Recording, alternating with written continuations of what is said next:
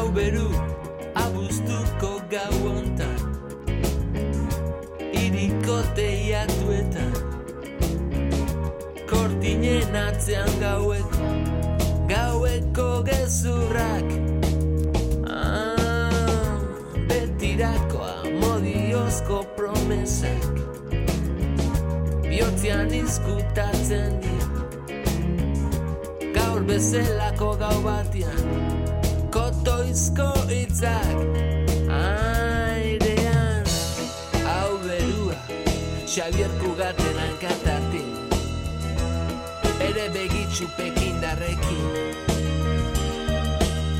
Ah, Zaloiko damak agurtzen Orkestra zuzentzen Orkestra zuzentzen Aidean Bienvenidos a la Casa de la Palabra, gracias por estar atentos a las sintonías de Radio Euskadi y Radio Vitoria. Nos esperan casi 60 minutos de aventuras y música. Para empezar vamos a estar con Andrea de la Era y Eduardo Porset, nadadores de aguas abiertas que han participado durante este verano en la prueba Capri-Napoli. Son 36 kilómetros a nado en el Golfo de Nápoles en el Mar Tirreno. Más de la mitad de los participantes quedan descalificados, por lo que es una de las pruebas de natación más difíciles. Andrea y Eduardo llegaron a la meta y es más, Andrea quedó la primera en la categoría de no profesionales. Nos lo cuentan ahora Eduardo y Andrea. Luego nos vamos a comunicar en ruta con Edurne Caballero y Ana Santidrián. Desarrollan el proyecto Biela y Tierra. Aunan la movilidad en bicicleta con la visita a proyectos de soberanía alimentaria. En esta ocasión están recorriendo las tierras de Teruel Llevan ya un mes y un día de recorrido y nos van a contar las vicisitudes del camino y también las iniciativas rurales que están documentando. Van anotando en su cuaderno de bitácora y además pues también están grabando una serie de vídeos. Terminaremos el programa de la Casa de la Palabra con música. Vamos a escuchar algunas de las canciones del grupo Country Basque. Mm, escucharemos las canciones de su nuevo disco In God Company, algunas de ellas. Em, esta banda, Country Basque, es una banda de experimentados músicos amantes del estilo country. Sus raíces llegan, pero que muy lejos, a los tiempos de Traidor, Inconfeso y Mártir, un grupo legendario del Gran Bilbao que fue una banda pionera en el country rock allá por los años de 1970. Escucharemos algunas canciones de In Good Company de Country Basque, pero ahora estamos con Andrea de la Era y Eduardo Porset que nos habla de la prueba de natación Capri Napoli.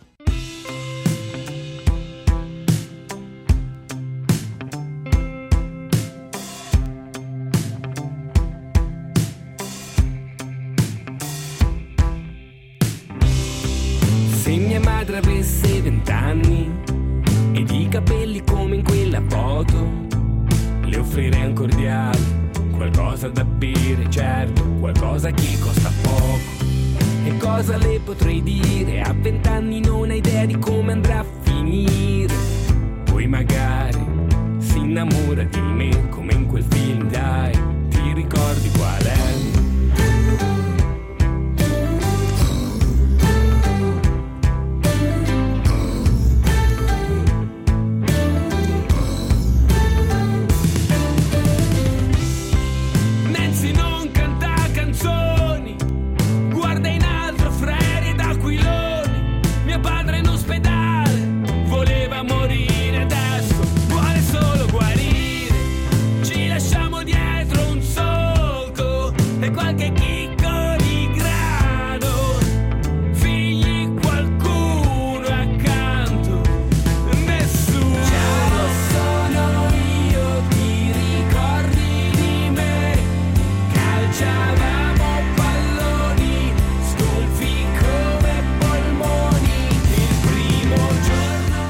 Es el tema Ciao Sono Lo del grupo de Pisa en Italia de Zen Circus. Y nos vamos a acercar a Italia, a las aguas italianas y uno de los sitios de la costa italiana más bellas. Bueno, me imagino que todas las costas italianas, o por lo menos las que conozco yo, son bellísimas, pero esta vez nos vamos a acercar ahí a la bahía de Nápoles y a una prueba fundamental, una de las pruebas más históricas que hay de natación en aguas abiertas, como es la de Capri Napoli. Vamos a estar con dos personas que han participado en esta prueba y además han hecho muy buenos tiempos.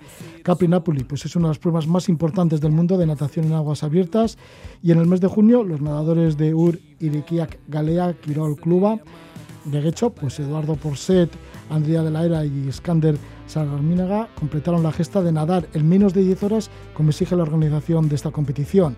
Ya digo que es una de las más duras, eso dicen, una de las más duras que hay en el planeta.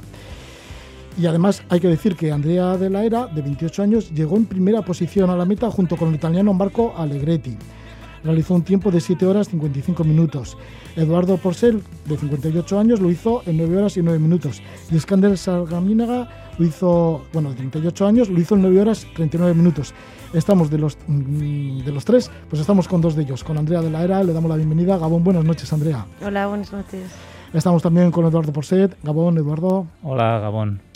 Edu, pues que en algunas ocasiones nos ha hablado de otras travesías también en aguas abiertas, como pueda ser el espectacular vuelta a la isla de Manhattan en Nueva York, que lo habéis hecho, y luego muchas más, ¿no? Como por ejemplo Gibraltar y otros lugares que habéis nadado. Sí, la verdad es que poco a poco, cada vez hay en el, en el mundo de las aguas abiertas y cada vez más pruebas de, larga distancia, que es lo que a nosotros nos gusta.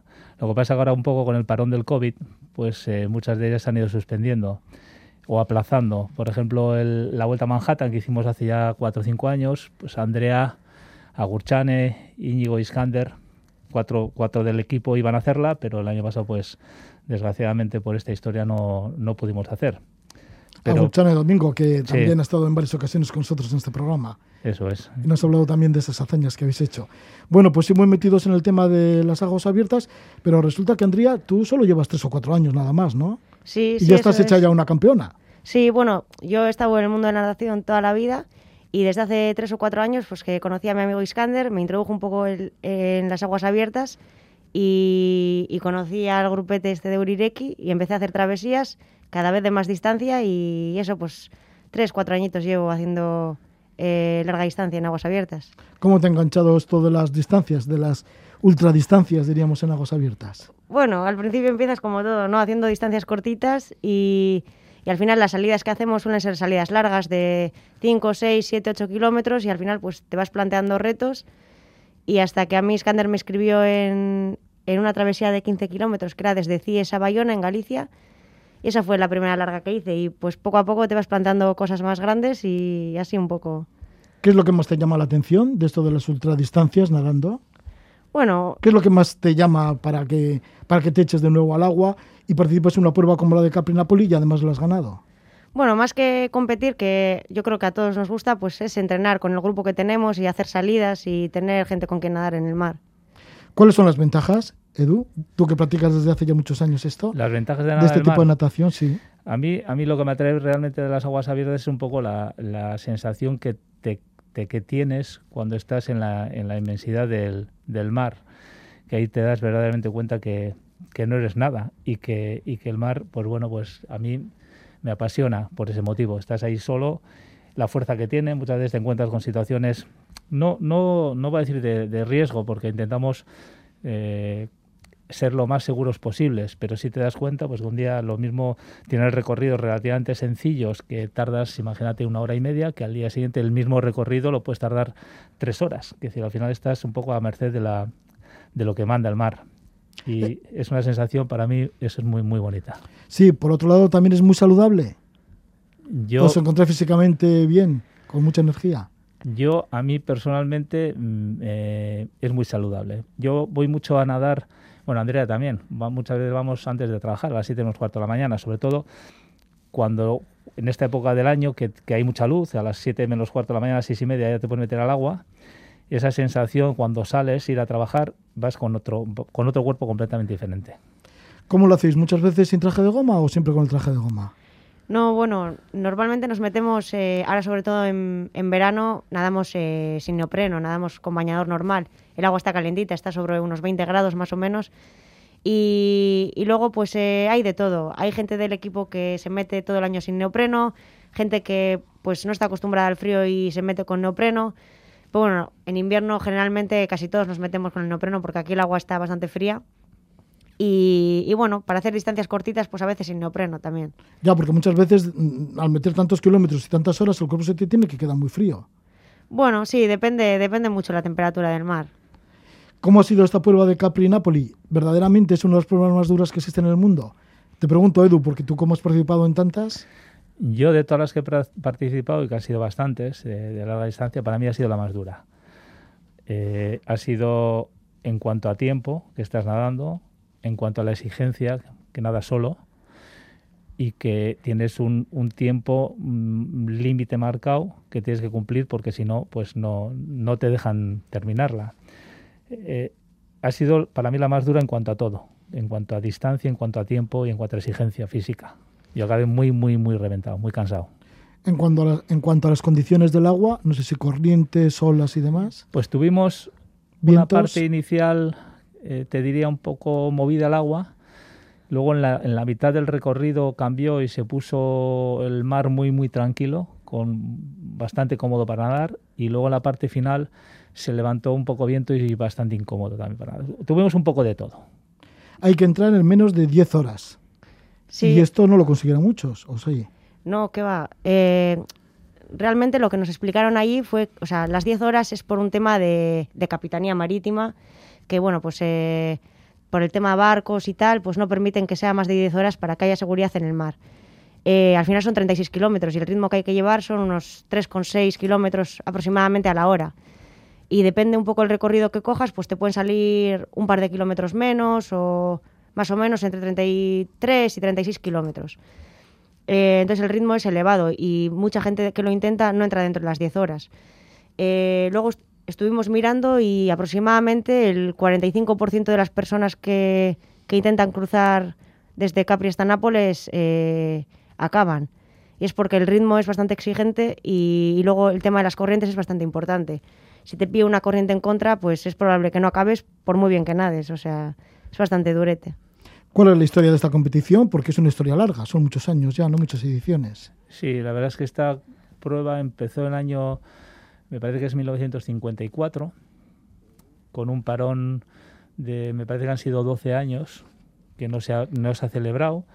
Y siempre, ha sido hasta que el, hubo una organización, la FINA, que, que, estructuró un poco lo que es las, la competición a larga distancia, era la prueba que marcaba quién era el campeón del mundo en aguas abiertas. Te estoy hablando de gente de élite, porque la prueba tiene dos, dos partes, do, dos tipos de, de, participantes. Uno, participantes como nosotros, es decir, que bueno, pues que hemos nadado toda la vida y tenemos bueno, eh, gente que no es profesional, por decirlo de alguna manera. Y luego es la otra parte de la competición que está dentro del, del campeonato FINA, que es donde va la gente de élite. Cuando digo gente de élite, gente que ha participado en las Olimpiadas, probablemente este año puede haber algún, varios puedan ser de, de, de los que hayan participado en, en, en la Olimpiada. Sí, pues, bueno, de hecho, la chica que quedó segunda en septiembre del año pasado es eh, Ana Marcela Cuna, que es la, la, que ha ganado el oro en, en Tokio ahora. Y vosotros habéis participado en los no profesionales. Eso es. Y Andrea has llegado a la primera junto con Marco Allegretti. Sí, sí, la verdad es que eh, sobre el kilómetro 3 o 4 él salió muy fuerte y yo salí, aunque estos dicen que no, yo salí un poquito más conservadora. Y en el kilómetro 3, 4 nos juntamos y fuimos todo el rato nadando en paralelo. Cada 30 minutitos o así parábamos a habituallar y, y fuimos todo el rato juntos. Nos íbamos esperando porque al final estar ocho horas en el agua y nadar solo o ir acompañado, pues ese, mentalmente es mucho mejor ir acompañado y nos íbamos ayudando el uno al otro. A ratos tiraba yo, a ratos él, luego casi todo el rato íbamos en paralelo. Y yo creo que eso al final nos hizo un poco hacer la marca que hicimos a los dos y, y la verdad es que la llegada fue muy bonita porque nos dimos un abrazo allí y, y compartimos los dos la primera posición. ¿Cómo lo hiciste para compartir la primera posición? ya eh, pensasteis, llegamos sí. juntos y... sí, cuando quedaba más o menos un kilómetro y medio así, estábamos habituallando y, y, yo le dije que yo no le iba a disputar la carrera, que, que si quería que, llegara, que llegábamos juntos, y él me dijo que sí, que sí, que lo habíamos hecho todos juntos, y no, que no es una carrera para disputarla, y como nos ayudamos tanto, pues eh, al final nos dimos la mano y cuando quedaban tres metros nadamos juntos y tocamos con la mano a la vez. Ya está bien. Edu, ¿y qué es lo que se piensa durante ocho horas o más de ocho horas hay en la mar y no sé, pasando también por, bueno, saliendo de la isla de Capri, llegando a Nápoles, porque también será bonito. No sé si os da tiempo para ver las bellezas del lugar, del litoral. Sí, bueno. sí. bueno, a ver, en Capri cuando llegas estás, estás un rato largo.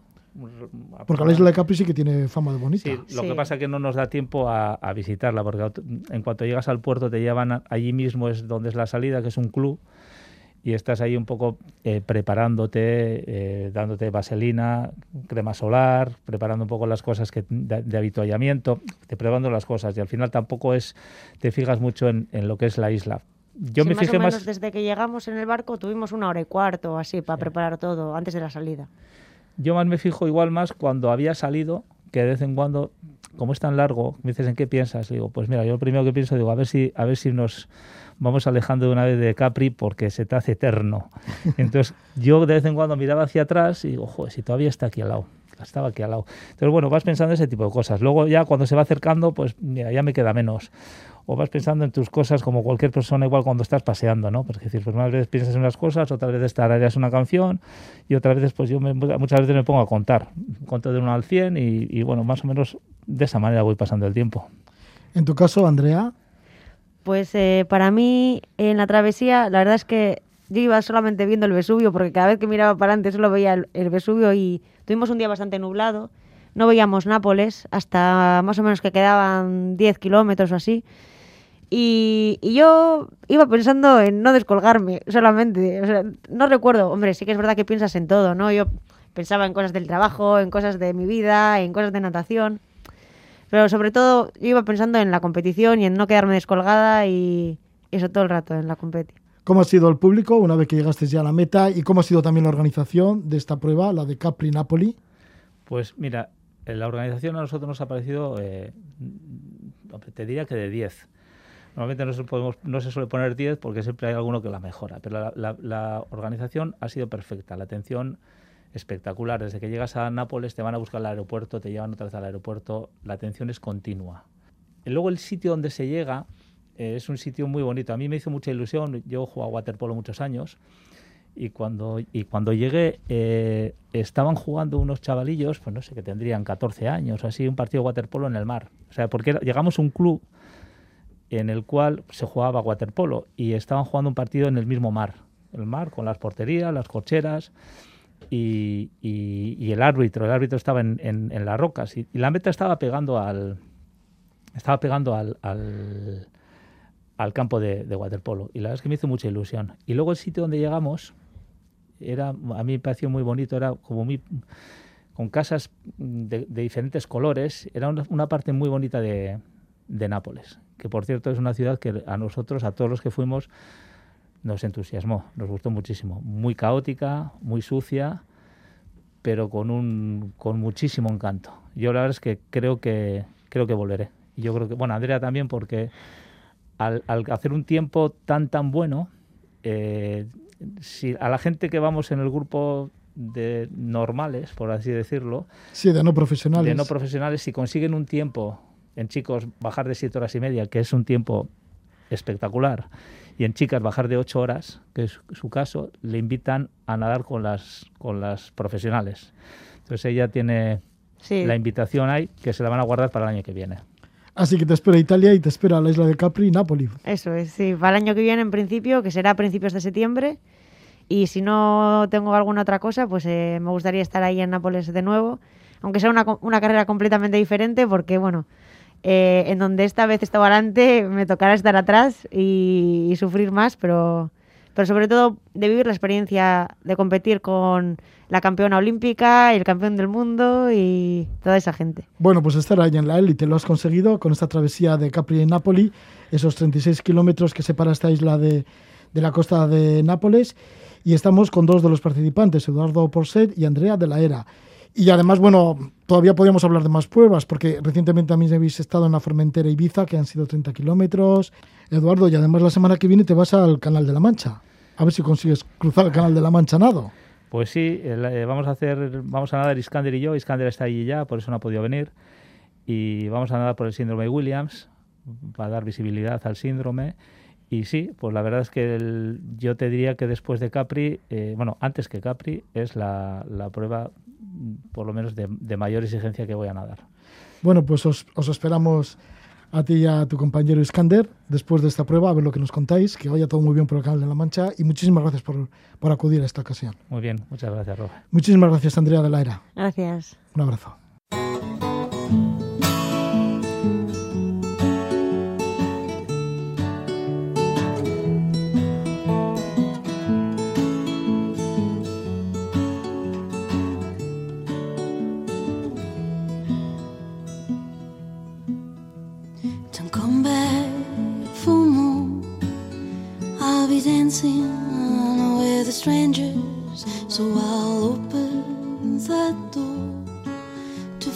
See the other shore. Don't wait for me. I'll be sailing through the canyon and I'll get to the sea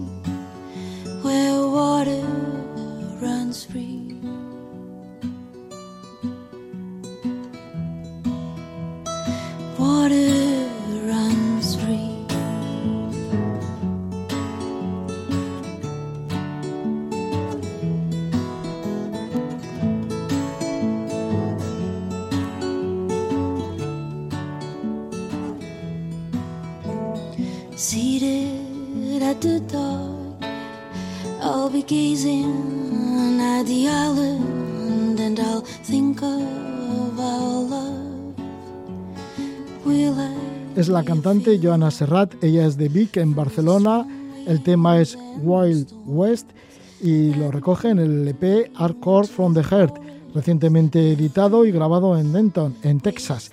Esto nos sirve para conectar con Edurne Caballero y Ana Santidrián. Celebran la segunda edición de Viela y Tierra. En bicicleta recorren por la soberanía alimentaria la provincia de Teruel y les estamos localizando ahora mismo en Fortanete hay en Teruel y llevan ya un mes y un día de recorrido.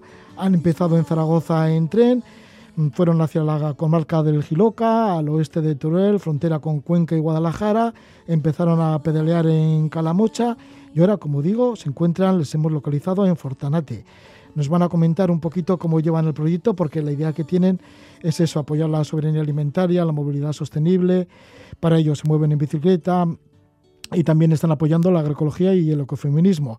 Van hacia diferentes iniciativas y luego van documentando estas iniciativas tanto en apuntes como también en vídeos. Le damos la bienvenida a Ana Santidrián. Muy buenas noches, Ana. Hola, buenas noches, Roge. Muy buenas noches, Edurne Caballero. Buenas noches, Roge. Ya lleváis, pues eso, un mes y un día recorriendo la provincia de Teruel. En principio, ¿por qué habéis elegido Teruel?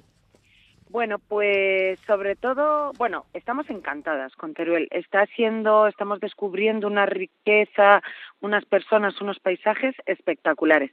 Y elegimos Teruel por varios motivos, porque la ruta del 2019 terminamos en Teruel, pero recorrimos solo la comarca de, del Matarraña y nos apetecía también conocer el resto de la riqueza que esconden estas tierras. Y luego, por otro lado, Teruel ha sido desde hace muchos años un referente en la visibilización de los pequeños pueblos y en la lucha contra la despoblación. Y queríamos venir, conocerlo en persona y contarlo, porque seguimos convencidas firmemente que en el mundo rural están las soluciones a muchos de los problemas que estamos enfrentando como sociedad. Sí, esta es la segunda edición de Viela y Tierra y en la primera también estuvisteis haciendo muchos kilómetros, esto fue en verano de 2019 y uno de los puntos al que llegasteis fue a Teruel, en donde terminasteis, ¿no? Pero bueno, mm, ¿os sigue sorprendiendo Teruel? A pesar de que ya la segunda vez que estáis pedaleando por ahí, eh, ¿os estáis encontrando cosas muy novedosas? Jo, la verdad que nos está encantando y nos está sorprendiendo. Lo primero, por la enorme variedad de paisajes. Y una cosa que nosotras no sabíamos y que igual muchas de las personas que nos escuchan tampoco, es que Teruel tiene los pueblos más altos de España. El pueblo más alto de España es Valdelinares y el segundo, Griegos. Nosotras pasamos por Griegos y luego también pasamos por, Bronchales, que es el cuarto pueblo más alto de España. Así que eso es una sorpresa, unos cambios de paisaje impresionantes y luego unos proyectos súper interesantes. Y este año, aparte de, de, hablar de soberanía alimentaria, del mundo rural vivo, hemos incluido también iniciativas vinculadas con el arte y la creatividad, porque pensamos que el arte y la creatividad es esencial para mantener un mundo rural vivo, porque es el alimento del alma. ¿Cuáles son estas iniciativas que habéis visto y habéis documentado de creatividad y arte? Pues mira, hace poco, por ejemplo, estuvimos, ahora mismo estamos en la comarca del Maestrazgo y hace poco venimos de la comarca de Guadaljabalambre, donde ahí conocimos a Poica Teatral, una compañía teatral que se, básica, se, se, se basa principalmente en el clown y en el teatro como método de transformación social, con mucha concienciación ambiental, con muchos con talleres teatralizados en los que hace que el público participe y es una pequeña compañía que bueno, aunque sea pequeña y local desde Fuentes de Rubielos, un pueblo de Teruel, ellos lo hacen para el mundo. Además de todo esto, también alguna de las iniciativas que habéis recogido en el camino ha sido la de la transhumancia. ¿Habéis estado con pastores, con gente que todavía está haciendo la transhumancia? Pues sí, estuvimos en Guadalaviar con la familia de los Belenchones, que hacen la transhumancia de la cañada conquense, la cañada real conquense, y van desde Guadalaviar, un pequeño pueblito de Albarracín, hasta Las Carolinas, que está en Jaén, en un recorrido de casi un mes, más de 400 kilómetros que lo hacen a pie, junto con sus rebaños de vacas y también de ovejas. Hacen esa transhumancia que nos han dicho que es una tradición que mantienen de generaciones en generaciones. Ahora se han incorporado los hijos de, de Andrés y de María, se han incorporado también a hacer la transhumancia y nos decía María, hija, que ella conoce la dureza del trabajo, la dureza de la transhumancia, pero que no la cambia por nada, porque el contacto con la naturaleza, el bienestar de sus animales, depende de que se mantenga esa transhumancia. Y no solamente eso, tiene un impacto muy positivo a nivel medioambiental, porque el mantenimiento de esas cañadas de transhumancia hacen que aumente la biodiversidad y, y mejoran el suelo. Y, por supuesto, el conocimiento del entorno está asociado a la transhumancia a pie.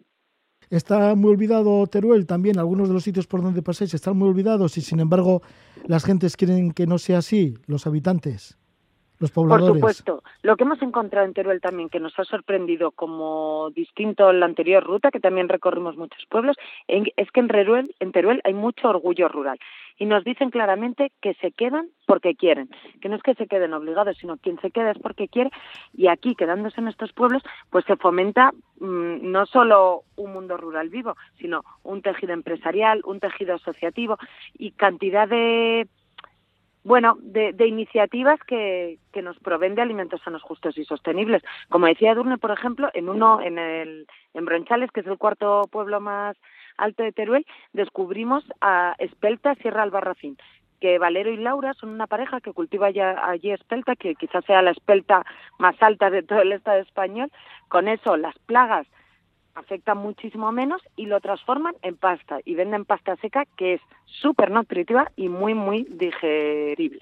Y además una cosa que es que el 16 de noviembre es el Día Mundial del Orgullo Rural ¿Y dónde surgió esa idea? ¿De dónde salió? Pues salió de Cuencas Mineras, que es una de las comarcas de, de, Teruel, y de un grupo de personas que querían reivindicar su orgullo rural. Y tienen también una bandera multicolor con unas estrellas que marcan la importancia de cuidar y proteger nuestros territorios.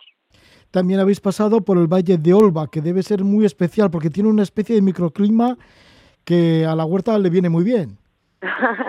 Así es. Bueno, el Valle de Olva es muy especial por muchos motivos. En primera instancia, como tú decías, porque tiene un es, es el valle del río Mijares y nada más entrar ya ves una frondosidad pero que te deslumbra. Y además hay todas las huertas abancaladas y los pueblos se van discurriendo así a las orillas del río Mijares. Pero es que además en el Valle del Olma, también por este microclima, que en algunos lugares se lo conocen como las, se conoce como las alpujarras turolenses, ha hecho que muchas personas de todas las partes del mundo vengan a, a vivir a este valle y se han generado también proyectos muy interesantes como por, por ejemplo la escuela de Olva que ha ayudado también a que muchas familias se interesen por un, una forma de, de educación y de pedagogía más más respetuosa también con las peques y ha generado que muchas familias se sienten. Hay una frase de Gustavo Duc que nos gusta mucho que es planta un cole y crecerá un pueblo y eso es un claro ejemplo de lo que es Olva.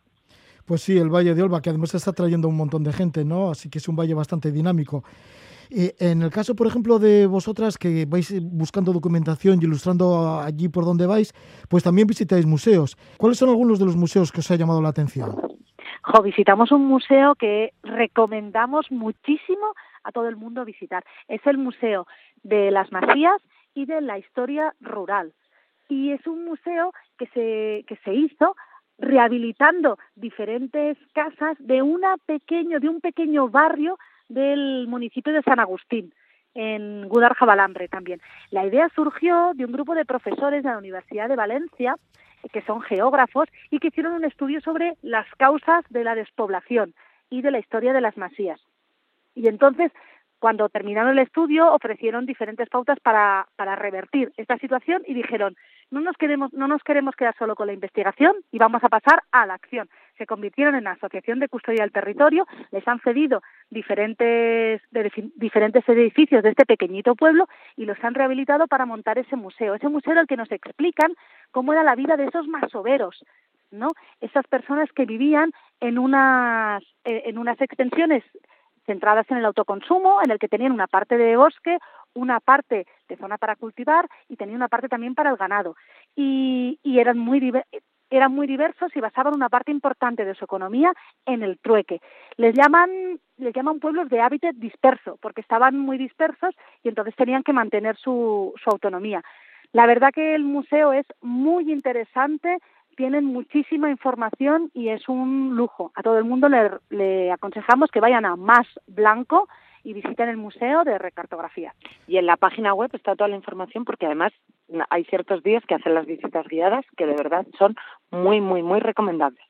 Las vivencias de Durne Caballero y Ana Santidrián nos estás comentando estas experiencias de la segunda edición de Biela y Tierra. Van en bicicleta por la soberanía alimentaria en la provincia de Teruel. Anteriormente ya hicieron otra primera edición en 2019, en verano de 2019. Durante cuatro meses y medio rodaron carreteras secundarias de Aragón, La Rioja, Castilla y León, de Asturias, de Cantabria, de Euskal Herria, para terminar en la localidad de Ayoza, en Teruel. Han vuelto de nuevo, esta vez solo expresamente a esta provincia, a Teruel, y les encontramos en el camino en Fortanete. Esta va a ser la segunda conexión que hacemos con ellas, porque os hicimos una primera antes de que partierais de Zaragoza, porque fuisteis de Zaragoza en tren hacia, hacia Teruel y allí en Teruel pues ya estáis pedaleando y lleváis ya un mes y un día de recorrido. Y esperemos dentro de siete días volver de nuevo a conectar con vosotras para que nos contéis cómo va, cómo va la cosa y las iniciativas que vais, que vais documentando, porque todo esto lo vais recogiendo en vídeo y tenéis una, una página en la que se os puede seguir. Eso es. Sí, estamos en www.bielaytierra.com y también en redes sociales, Instagram, Facebook y YouTube. Y por supuesto, nosotras encantadas de volver a conectar la próxima semana. Pues estaremos la próxima semana con Biela y Tierra, con Edurne Caballero y Ana Santigrián. Muchísimas gracias, eh, Edurne y Ana. Suerte por Teruel. Muchas gracias, Roge. Gracias. Buenas noches.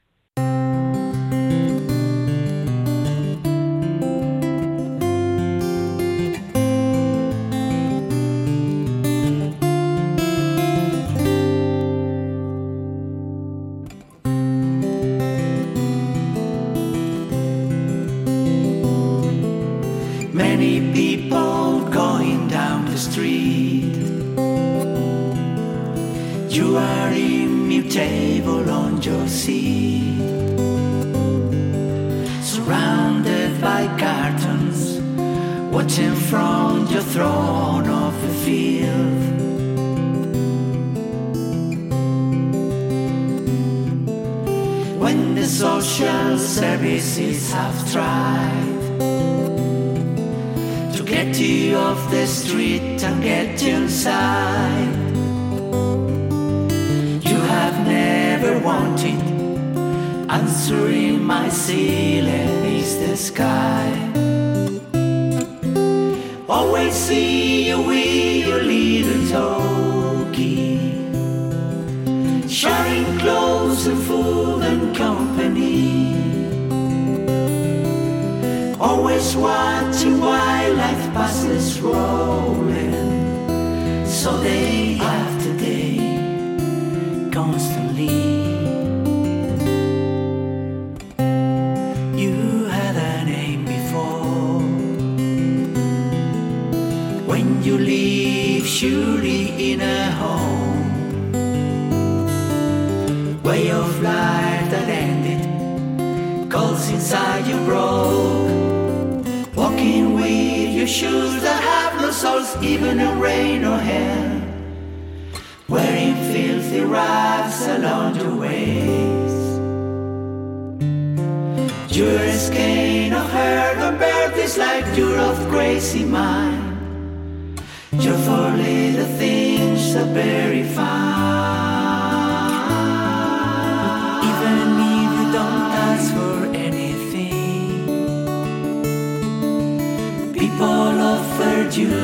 Charity. Never hurts to take it. To buy some and some more like it. Esta música no es de ningún grupo de California de éxito, sino es un grupo de aquí, de Euskadi se llaman Country Basque, asimismo, y esta canción se titula Lord of the Street. Es uno de los 14 temas que componen el segundo álbum del grupo In Good Company, así se llama este segundo álbum. Sus siete componentes llevan una larga trayectoria dentro de la música rock, folk, pop y especialmente del country rock, que es el estilo que practican. Sus orígenes nos podíamos remontar al grupo Traidoring Confessio y Martin, una banda coetánea de Crosby, Steel and Nash. Esto cuando funcionaban era la época de principios años de 1970, casi hasta finales. Y la verdad que en cierta ocasión sí que les vi en directo y nos dejaron con la boca abierta a todo el público y nos hicimos seguidores de ellos porque tenían unas armonías vocales que no eran normal por aquel entonces, eran totalmente vanguardistas y pioneros de lo que ha sido el country rock aquí en Euskadi. Más tarde derivó a Crimen y Castigo entre los años 1976 a 1984. Era un grupo de Santurci, hacían auténtico country rock, tuvieron múltiples actuaciones, sobre todo fuera de Euskadi. Sus componentes se reencontraron en un concierto de los Eagles en Barcelona en el año 2009 y en el 2013 crearon Country Basque. Hasta el momento tienen dos discos grandes, el último de los cuales es In Good Company. Tenemos con nosotros a dos miembros de esta banda de Country Basque. Así estamos con Xavier Salinazar Mendaric, voz, armonías vocales y guitarra acústica. Llega de la época de Traidor, Inconfesión Mártir y de Crimen y Castigo. Le damos la bienvenida a Gabón Xavier. Gabón Roge. Bueno, ya tenía ganas de, de conoceros personalmente y haceros una entrevista. Y nada, aquí, aquí os tenemos y además con un segundo disco bastante espléndido, con 14 temas y ninguno de ellos tiene desperdicio, Javier. Sí, es un disco que hemos estado preparando, eh, digamos, un par de añitos, quizá poco a poco, porque nosotros nos lo tomamos con mucha calma, pues somos muy autoexigentes, muy detallistas y hemos ido grabándolo pues en diferentes momentos a lo largo de los dos últimos años, hasta que llegó el este anterior del cual eh, no, no, es mejor no acordarse mucho, pero que también para nosotros supuso un parón y, nos hizo sacar el disco al final pues con un año de retraso también. Cuando ya lo teníamos prácticamente terminado, tuvimos que esperar hasta haberlo sacado eh, ahora, hace un mes, un mes y pico. Sí, enseguida hablamos de las canciones y un poco de la larga trayectoria que lleváis, aunque bueno, como, como Country Basque no es tanto, pero sí que, como hemos comentado, pues hay una historia muy larga en vuestro haber. Y así también estamos con un componente muy joven como es Marius Martinus, que él toca el violín, pertenece también al grupo, aparte de Country Basque, a Rula Bula, de música celta mezclada con vasca. Él es de formación clásica, toca en diferentes orquestas y también, además del violín, pues toca la viola y flotas irlandesas. Le damos la bienvenida a Marius Martinus. Marius. Gabón, Roge, ¿qué tal?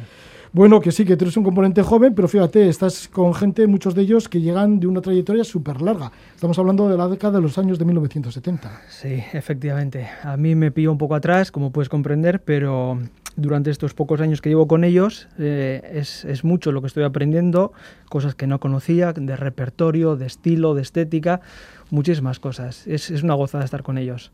Para ti, ¿qué representa, ya que vienes de una formación clásica, meterte en la música del, del country, del country rock?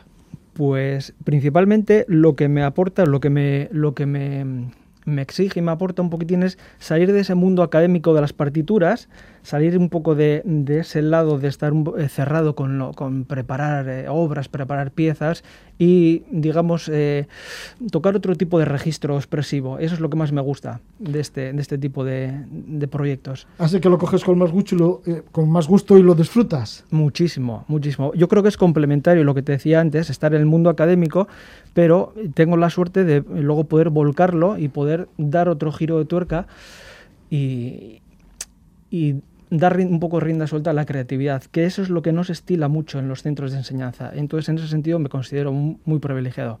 Xavi, vosotros la creatividad la tenéis, ya hemos visto 14 canciones, todas ellas dignas de aparecer en un disco, bueno, y además de que ninguna tiene desperdicio, y es parte de vuestro repertorio, porque seguramente que tendréis tanto, igual por esa larga trayectoria que lleváis a cabo. Sí, eh, ciertamente, eh, yo suelo comentar que eh, bueno, en los dos discos que llevamos como Country Basque eh, no hemos metido canciones de relleno, es algo que la mayoría de los grupos quizá lo hagan, pero nosotros por suerte eh, hoy por hoy no tenemos ningún problema de creatividad, sino todo lo contrario, se nos han agolpado lo que entendemos buenas melodías, buenas canciones, buenos arreglos, y, cuando hemos elegido las 14 para meterlas en el disco, pues cualquiera de ellas eh, se puede defender con el mismo ahínco porque están hechas todas con el mismo primor, con las mismas ganas y con el mismo saber. Por lo tanto, todas las, las podemos eh, considerar como, como posibles singles.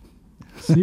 Y Xavi, ¿cómo te ha venido esa influencia de la música californiana, del country rock original? Porque ¿qué tienes como un alma perdida allí en California, en San Francisco, en algún sitio de Eh, estos. bueno, mira, ahora que lo comentas, mira, casualmente eh, yo, yo he estado también en Estados Unidos, no en con- concreto he estado en, en la zona donde es- eh, nació esta música, pero sin embargo, tanto mi padre como mi abuelo como mi bisabuelo, casualmente los tres han vivido en California en diferentes momentos.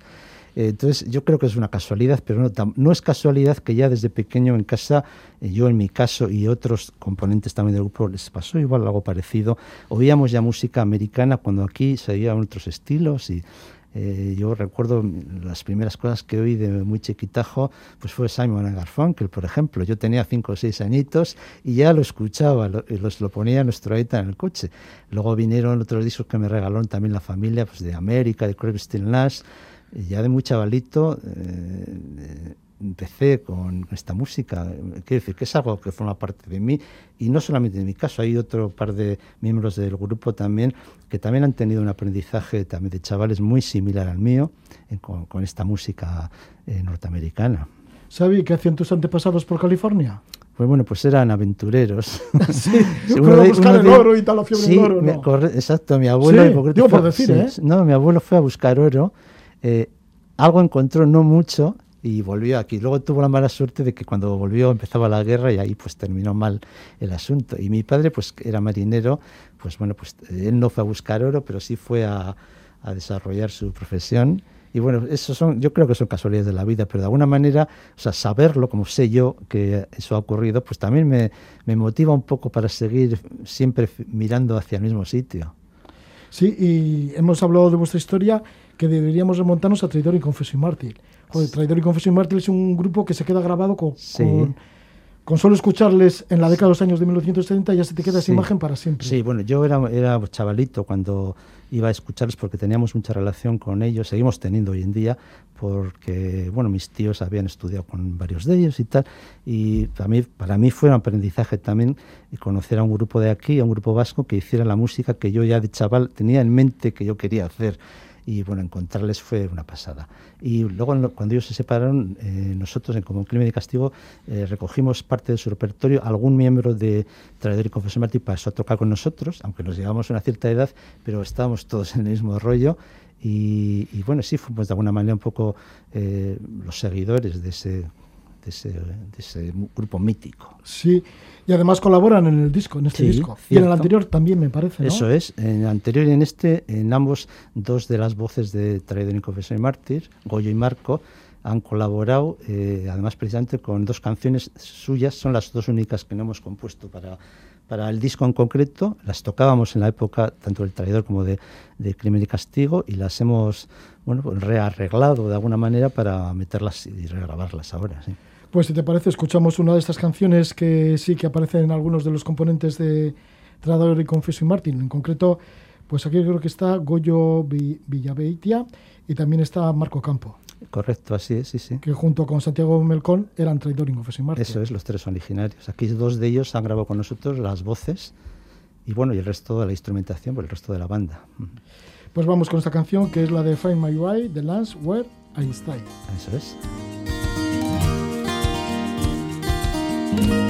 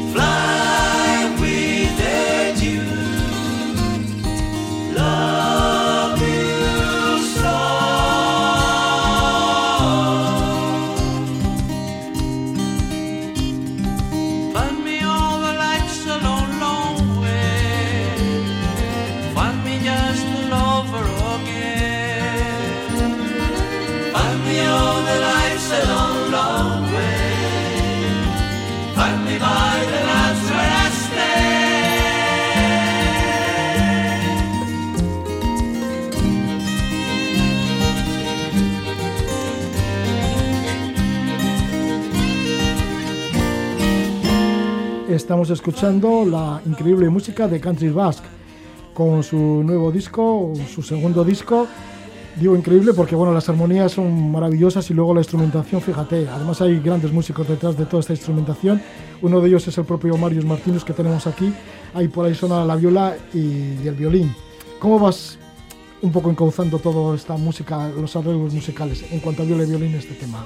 Bueno, este en particular me lo iba pidiendo el cuerpo. Yo les propuse, como había mucha riqueza vocal, con diferentes tonos y diferentes eh, colores vocales, pensábamos que podía ser una buena idea también jugar con dos tipos de colores a la hora de, introducir el, el, violín. Entonces lo complementamos con la viola, que es un poco más oscura, un poco más grave. De esa forma el tema empieza principalmente, sí que empieza con el violín, pero luego tiene una parte muy marcada de, presencia de viola y a medida que el tema avanza va cogiendo, después le deja paso otra vez al violín. Es decir, hemos jugado un poquitín con los registros y con las posibilidades que ofrece cada instrumento. Y es bastante inusual, no es lo habitual, pero la viola es, es un instrumento que no aparece mucho en general. Es un instrumento bastante infravalorado me apetecía mucho meterlo en este tema en particular. Sí, que le da bastante carácter. Y es que hay muy buenos músicos, eh, Xavi, porque aparte de tú mismo y de Marius, pues entre otros, por decir un nombre, ¿eh? Germán Ors a la guitarra también está, que Germán Ors estuvo en Itois, en aquel famoso disco de Alcolea, por ejemplo. Sí, correcto. Bueno, Germán eh, efectivamente estuvo en, la, en, la, época dorada para mí de Itois, eh, como guitarrista y luego cuando dejó el grupo entró eh, también con nosotros en Crimen y Castigo, de tal manera que con el Crimen y Castigo de los siete actuales estuvimos cuatro en diferentes momentos de, eh, históricos, pero cuatro de los actuales eh, coincidimos ahí, de allí nos conocimos. ¿Y cómo fue con Crimen y Castigo? Porque claro, estuviste en esa época de 1976 a 1984, que era la época del rock radical vasco. No sé si, eh, si vosotros estabais un poco fuera de onda en el sentido de, actuaciones. Totalmente fuera de onda. De hecho, nos tenían un poco como frikis o gente rara porque se llevaba en esa época mucho, como bien has dicho, rock radical vasco y, el cantautor en euskera. Nosotros no hacíamos ni, ni castellano ni euskera, hacíamos inglés. Hoy en día está más extendido, pero en esa época eh, es que no lo hacía nadie. Entonces, eh, bastante nos miraban mal y otros nos miraban al menos raramente. Entonces, bueno, pues era difícil eh, abrirse paso en esa época. De hecho, por eso, bueno, pues al final, bueno, pues cuando nos separamos fue cuando vimos que ya que teníamos que elegir otras profesiones porque pues porque era difícil seguir en ese, con ese estilo al menos, ¿no? Sí, porque igual quizá como crimen y castigo eres más conocidos fuera que dentro de Euskadi. o por lo menos tenéis más actuaciones fuera, Puede ser también. Ahora eso dicen eso tan un poco redicho de, de, banda de culto y tal. Bueno, pues ya sabes, cuando al final eh, pasas un poco a la posteridad, pues a veces si te quieren soltar un piropo te dicen algo parecido. Sí, sí. Pero bueno, banda de culto ya han quedado esos nombres, el de crimen y castigo y anteriormente traído el Confesión Mártir. Pero bueno, ahora estáis con vuestra nueva banda, que además no habéis variado mucho de Crimen y Castigo, los componentes, ¿no? Y como banda, como banda, como Country Basque, ¿seguís los siete mismos que lo originasteis? Bueno, eh, de los siete que empezamos en el primer disco, solo hemos tenido un cambio, el batería, el resto eh, pues, seguimos siendo los mismos. Y José Mari Santa María toca el steel guitar, ¿no? Sí, bueno, José Mari Murro es, José Mari es al que yo conozco desde más pequeño, nos conocemos desde que teníamos 12 o 13 añitos, cuando empezamos en esto con los primeros guitarreos y José Mari es una persona que tiene muchísima facilidad para, para, todos los instrumentos de cuerda y bueno, y él logró, logró en muy poco tiempo un instrumento que nosotros lo teníamos por mítico, como era el, pedal steel guitar, te estoy hablando hace muchísimos años, cuando nadie lo usaba en Europa y ahora tampoco, hay muy poca gente, pues bueno, pues eh, nos decidimos a usarlo, se hizo con uno en Estados Unidos y al contrario que la gran mayoría, en pocas semanas pues empezó a sacarle bonitos sonidos y ahora lo utilizamos a pleno rendimiento.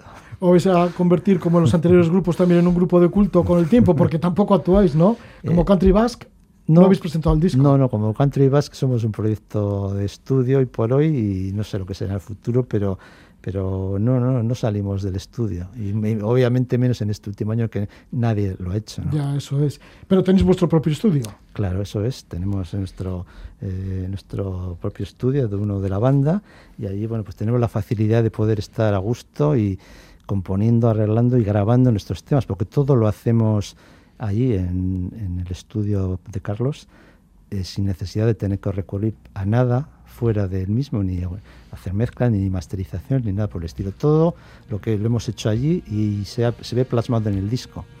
Vamos a despedirnos con una de las canciones. Fíjate, por ahí está sonando una gaita. Igual la subimos un poquito la gaita.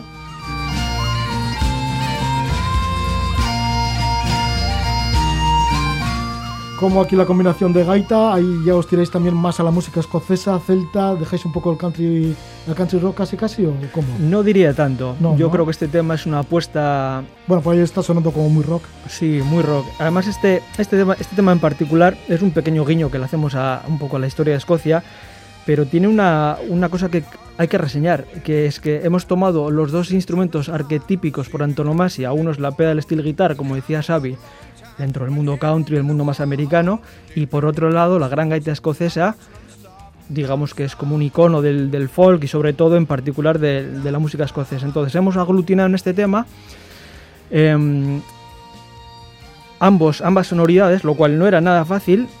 Hemos contado con la colaboración de dos amigos de excepción, como son Alberto San Martín a la gaita y Alberto Barañano en las voces. Alberto Barañano, que es un auténtico titán del micrófono, es una voz arrolladora y el resultado es esto que estamos escuchando ahora mismo. Pues sí, vamos a despedirnos con este tema de, de Highland Breakdown del grupo Country Basque en su disco In Good Company, su segundo disco. Muchísimas gracias por estar con nosotros, Xavier Salinazar Mendarich, voz, armonías vocales y guitarra acústica. Esquerri Casco, Roge. Esquerri Casco. Marius Martinus, viola, violín y también flautas irlandesas. Que vaya bien, Gabón. Un placer, Roge. Nosotros nos despedimos, lo hacemos con la música de Country Basque. Que vaya bien, que disfrutéis.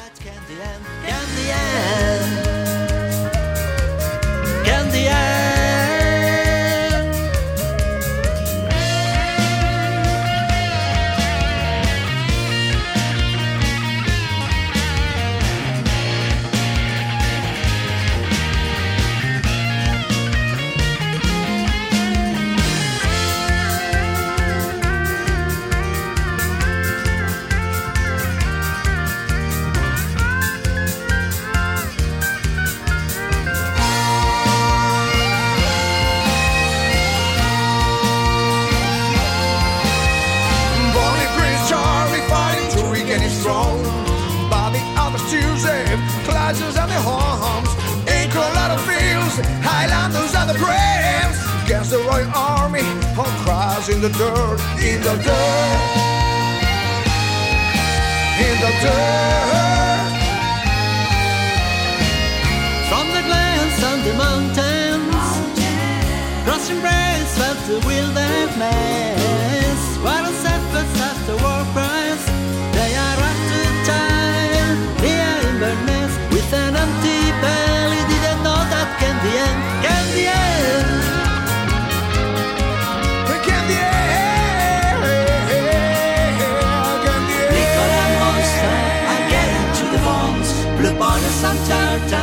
turning for the show. Raining on the faces,